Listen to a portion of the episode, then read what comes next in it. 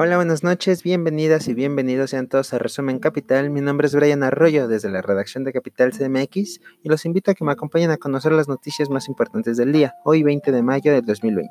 Iniciamos y como ya es costumbre en medio de esta epidemia, esta pandemia, vamos a conocer las cifras en torno al COVID-19 que ofrece la Secretaría de Salud de México. Así que vamos a escuchar.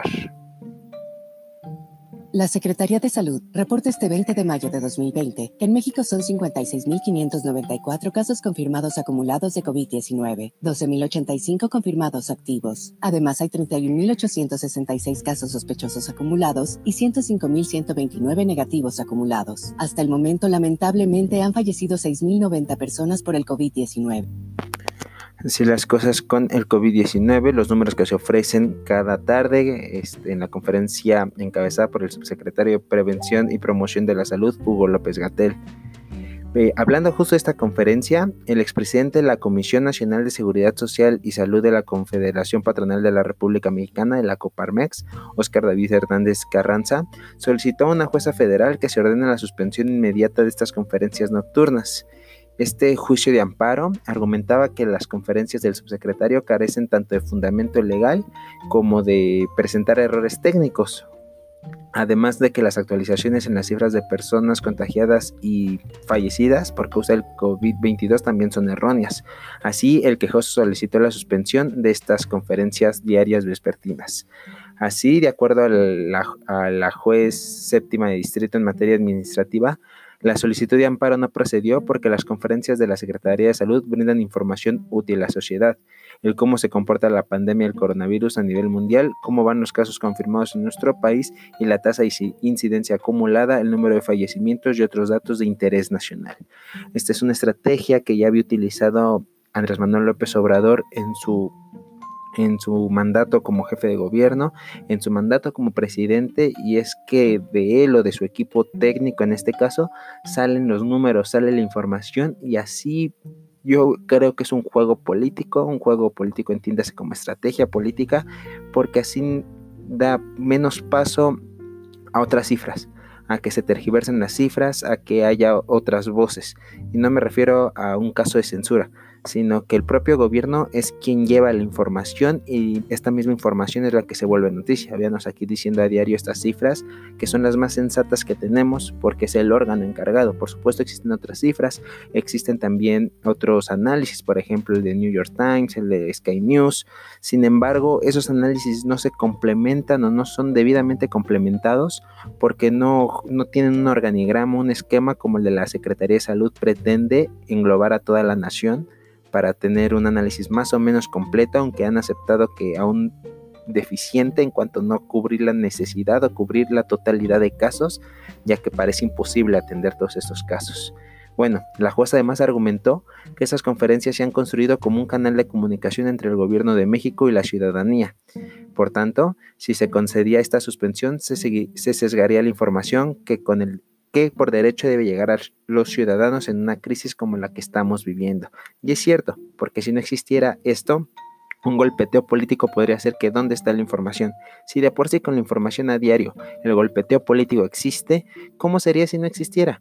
Si no estuviera este canal presente donde a diario puede eh, el mismo medio, el mismo medio que tenga una inquietud, sea su preferencia política que sea, sea la orden o sea la la consigna que maneja el medio, si no pudiera preguntar a diario qué pasa, qué está pasando, cómo se manejarían o cómo cambiarían estos números.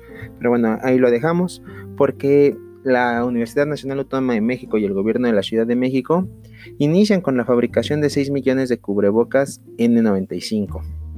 El gobierno de la Ciudad de México, tanto como la Universidad Nacional Autónoma de México y Adfil, una empresa incubada, este, incubada de la Facultad de Ingeniería, inauguraron hoy la fábrica de mascarillas de protección y alta eficacia y alta eficiencia, perdón, N95 que entregarán al personal médico dedicado a la atención de pacientes COVID. La operación y capacidad de producción de la fábrica de mascarillas de alta eficiencia ATF95, nombre del modelo, es de hasta 40.000 piezas diarias y se espera que para el 31 de diciembre del 2020 se cuente con un total de 6 millones de mascarillas fabricadas. Perdón, el director general de Desarrollo e Innovación Tecnológica de la Secretaría de Educación de la ciudad, José Bernardo Rosas Fernández, detalló que la inversión para este proyecto fue de cerca de 31.5 millones de pesos, equivalente a la instalación de maquinaria, espacio y producción.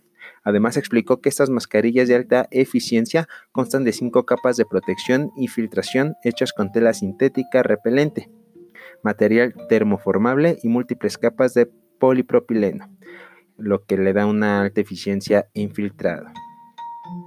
La Universidad Nacional Autónoma de México y el gobierno de la ciudad no es la primera vez o no es el primer proyecto en el que colaboran. Ambas instituciones, por así llamarlas, colaboran también en la búsqueda de una vacuna. Se está fabricando, se está llevando a cabo esto en la Facultad de Veterinaria de la Universidad Nacional. Pero bueno, seguimos con esta fábrica que cuenta con los certificados aplicables para su producción, venta y distribución de la Comisión Federal para la Protección contra Riesgos Sanitarios, la COFEPRIS. Esperemos funcione adecuadamente. Todas nuestras buenas vibras para las manos que trabajan ahí y para los médicos, por supuesto, que las van a usar, para el equipo médico, enfermeros que van a utilizar estas mascarillas. Y vámonos con información de nuestra compañera Jimena Rivera. Pues nos cuenta que la falta de ritos funerarios podrían afectar a la salud mental de los mexicanos a largo plazo y con ello disparar los suicidios. Nuestra compañera entrevistó a Jimena Cabrera Romo, quien es psicóloga egresada de la Universidad Nacional Autónoma de México.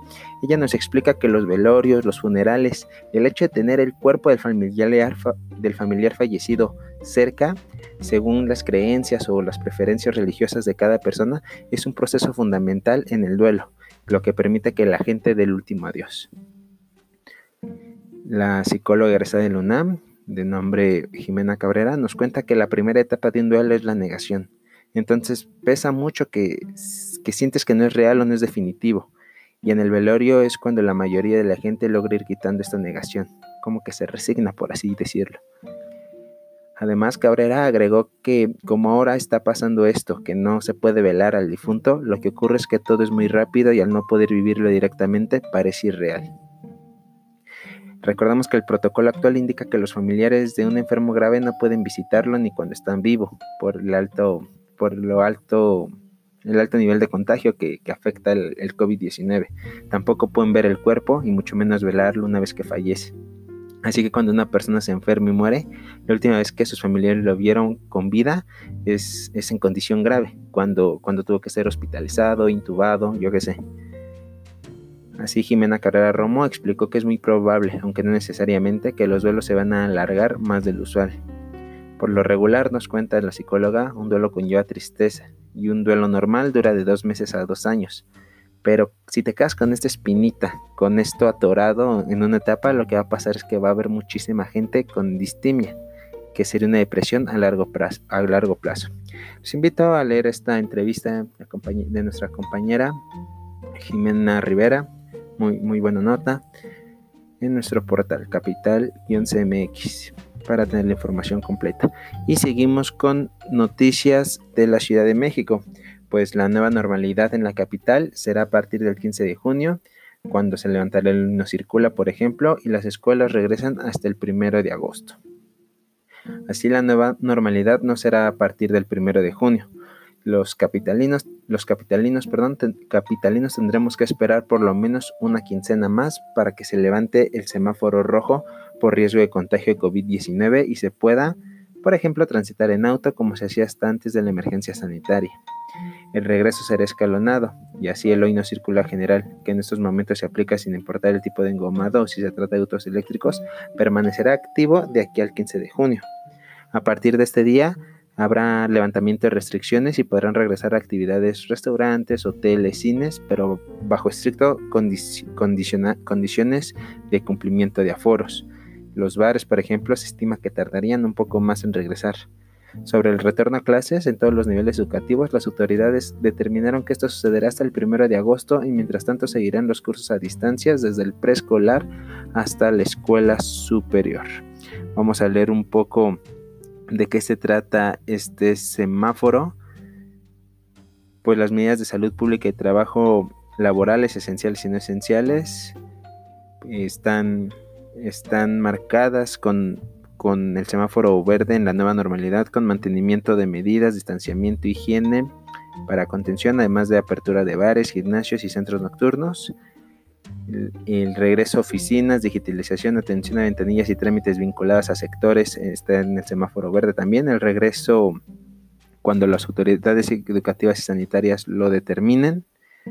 En la nueva normalidad, con mantenimiento de medidas de distanciamiento higiene para contención, cuidados de higiene más sana distancia para contención y el mantenimiento y monitoreo de indicaciones y nuevos brotes. Esto en el seguimiento epidemiológico. Los espacios públicos, educación y el gobierno. Esta información en torno a esto.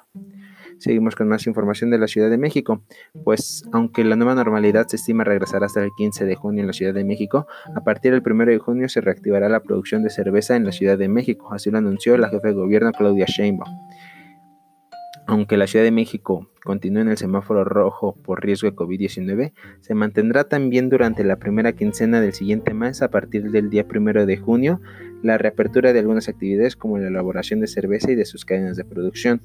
Además, se permitirá el armado de bicicletas y el ingreso de la población a algunos parques para hacer ejercicio. Un poco lo que ya estaba pasando en España y en Italia, si podremos irlo registrando para tener un símil en la cabeza de cómo puede suceder esto.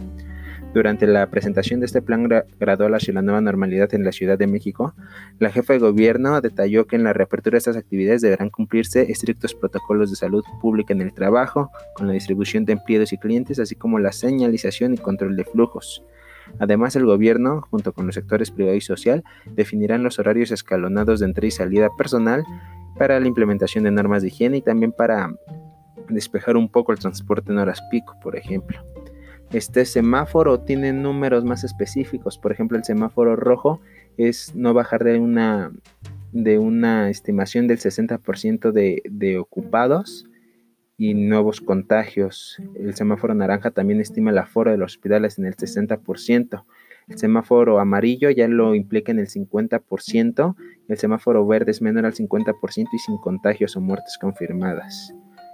Así las cosas con el COVID-19 y vámonos a más porque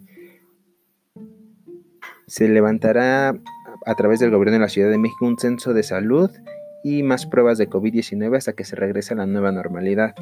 En el momento que comiencen a bajar los contagios y la cantidad de personas hospitalizadas, el gobierno de la ciudad iniciará este censo con todos los capitalinos a fin de contar con un diagnóstico sobre la salud de los habitantes. Además, la administración de Claudia Sheinbaum ampliará la cantidad de pruebas que se realicen en centros de salud para detectar no simplemente el COVID-19, sino todas aquellas enfermedades respiratorias que se consideran en el sistema de medición Sentinela. Esta decisión de ampliar el temizaje para detección del COVID-19 se da ahora, luego de que a lo largo de la emergencia sanitaria la administración capitalina sostuvo que no era necesario realizar pruebas para identificación del coronavirus. La jefe de gobierno anunció estas acciones nuevas que vendrán después del 15 de junio, cuando ya se los adelantaba. Se prevé que se bajen las restricciones o se llegue a un nivel de riesgo más menos mortífero, por así llamarlo, o menos fuerte.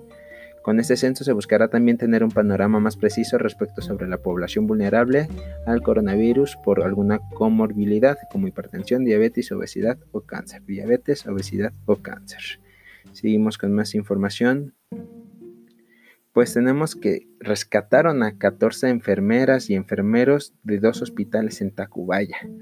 Se encontraban secuestrados virtualmente. Esta modalidad de secuestro donde por intimidación no te dejan salir de tu, de tu habitación y a través de tu teléfono, incluso te quitan tu teléfono, puede ser, llaman para extorsionar, para, para pedir un rescate por ti, tú no te puedes comunicar, la única comunicación, lo único que saben tus familiares de ti es que, que, están llamando de tu teléfono y que tú no sabes dónde, y ellos no saben dónde estás tú. Ese secuestro virtual sucedió en dos hospitales de la colonia Tacubaya en la alcaldía Miguel Hidalgo. Estas dos Recordemos que se habían brindado como hoteles para que el personal médico no tuviese que regresar a casa. Además, aunado a esto, el personal de salud era de Oaxaca y de Nuevo León. Habían venido a colaborar, a coadyuvar con los contagios de COVID-19 en la Ciudad de México. Por la noche de ayer, la Fiscalía General de la República dio a conocer unos videos donde la Policía de Investigación rescata a estos 14 trabajadores del Instituto Mexicano del Seguro Social Uno de estos hoteles fue el Ambos Mundos. Se encuentra sobre la Avenida Revolución y había sido habilitado justamente por el gobierno de la Ciudad de México y la Asociación de Hoteles para albergar de manera gratuita al personal médico. La policía, la Fiscalía de la Justicia de la Ciudad de México y elementos de la Guardia Nacional fueron los encargados de realizar el rescate de las víctimas provenientes en su mayoría de Nuevo León. El rescate se llevó a cabo tras recibir una denuncia sobre el secuestro de uno de los trabajadores en uno de estos hoteles. Al llegar al lugar, las autoridades encontraron a las enfermeras y enfermeros quienes aseguraron que fueron amenazados telefónicamente para no salir de las instalaciones de los hoteles. Hasta este momento no se, ah, no han reportado personas detenidas, pero se informó que los delincuentes tuvieron acceso a los registros de los enfermeros y las enfermeras. Vamos a escuchar un poquito un video que estuvo circulando por ahí de una de las enfermeras que casi al borde de las lágrimas nos cuenta la experiencia. Estamos ya seguros, estamos resguardados, eh, nos han dado apoyo de todas las instituciones eh, pertinentes. Eh, hasta el momento estamos todos, somos por parte de enfermería de Nuevo León y pues gracias a los medios y a todas las redes sociales, la preocupación de los amigos, compañeros, familiares, esto pues pudo dar pues con nosotros. Me da mucha tristeza tener que irnos así, sin poder hacer lo que veníamos a hacer. Está uno de los testimonios de una de las enfermeras que fue secuestrada cuando vino a ayudar. Y vámonos a política porque la mañanera estuvo movida, dio mucho de qué hablar el día de hoy. Pues después de una nota que sacó el Universal en torno a que, a que una empresa ligada a Enrique Peña Nieto y a su familia fue este beneficiada fuertemente durante el sexenio de Enrique Peña Nieto por más de 12 mil millones de pesos, que lleva 20 años con contratos federales y estatales. Esta farmacéutica obtuvo más de 12 mil millones de pesos en contratos, fue proveedora tanto del ISTE, del IMSS de Salud, de Sedena y de Pemex. Esta empresa nos cuenta el Universal se afilió, se, ligó, se hermanó, hermandó con la farmacéutica estadounidense Baxter International, aliada entonces con la empresa fundada por el expresidente Enrique Peña Nieto, aparece como socio fundador y que lleva como nombre Plasti Steril SADCB. Esta empresa fungió como proveedora de las instituciones que ya les decía por dos décadas, o más de dos décadas. En Plasti Esteril, negocio de plásticos estériles para equipos médicos, figuran entre los socios fundadores desde 1991 y desde, y desde ese 1991 no ha habido una modificación, una integración o transferencia de acciones entre Arturo Peña del Mazo, tío de Enrique Peña Nieto, Arturo Peña, hermano de Enrique Peña Nieto, y su padre Enrique Peña del Mazo. La empresa fue fundada, por supuesto, en Atlacomulco, Estado de México. Em, entre 2013 y 2018, en el sexenio de Enrique Peña Nieto, la empresa ganó 5.669 millones de pesos tan solo en 2015, año de elecciones federales y estatales. Así es, y se habla de hasta más de mil contratos tan solo en el sexenio. Esto, ante esto, fue cuestionado el presidente Andrés Manuel López Obrador en la mañanera. Así, el presidente dijo que que se debe investigar a Enrique Peña Nieto por su supuesto involucramiento en este beneficio por más de 12 mil millones de pesos, una empresa ligada con su familia. El mandatario sostuvo que se debe indagar desde cuándo opera dicha empresa y qué contratos ha recibido durante el sexenio en curso, así como revisar si los contratos fueron dados a través de adjudicaciones directas o licitaciones. Textualmente dijo, hay que revisarlo, ver en la administración actual qué contratos ha recibido y por qué, si fueron asignaciones directas, si fueron licitación, ver todo eso. Opinó, como ya es costumbre, que el régimen pasado estuvo caracterizado por la corrupción y reiteró su discurso de barrer las escaleras de arriba para abajo. Dijo que estamos poniendo bastante cloro y jabón y desinfectando y saneando todo. Por su parte, la oposición esta vez coincidió, em, exigió algo fuera de lo común que exijan, o por lo menos así se puede percibir, porque los dirigentes nacionales del PAN y del PRD pidieron que se investigue justamente a Enrique Peña Nieto por los contratos en la empresa ligada con su familia. Pidieron ambos que se inicie una investigación con relación a los contratos otorgados a la empresa Baxter, la cual, como ya se los he dicho, está ligada con la familia del exmandatario. Por ejemplo, el, el dirigente blanqueazul, Marco Cortés, del PAN, escribió en Twitter mencionando al presidente. En el combate a la corrupción no debería haber intocables, no importa si se trata del expresidente o de actos cometidos por sus cercanos en este gobierno. La ley debe aplicar igual para todos. Pues sí es cierto, la ley debe aplicar igual para todos. Por su parte, Ávila, el periodista Ávila, Álvaro Ávila, indicó que como se nos ha prometido mucho que se iba a investigar a fondo y que el único culpable, el único chivo expiatorio, por así decirlo, por casos de corrupción, es Rosario Robles, exsecretaria de Desarrollo Social. Pero fuera de ahí, dijo, ningún otro personaje cercano a Peña Nieto ha sido señalado.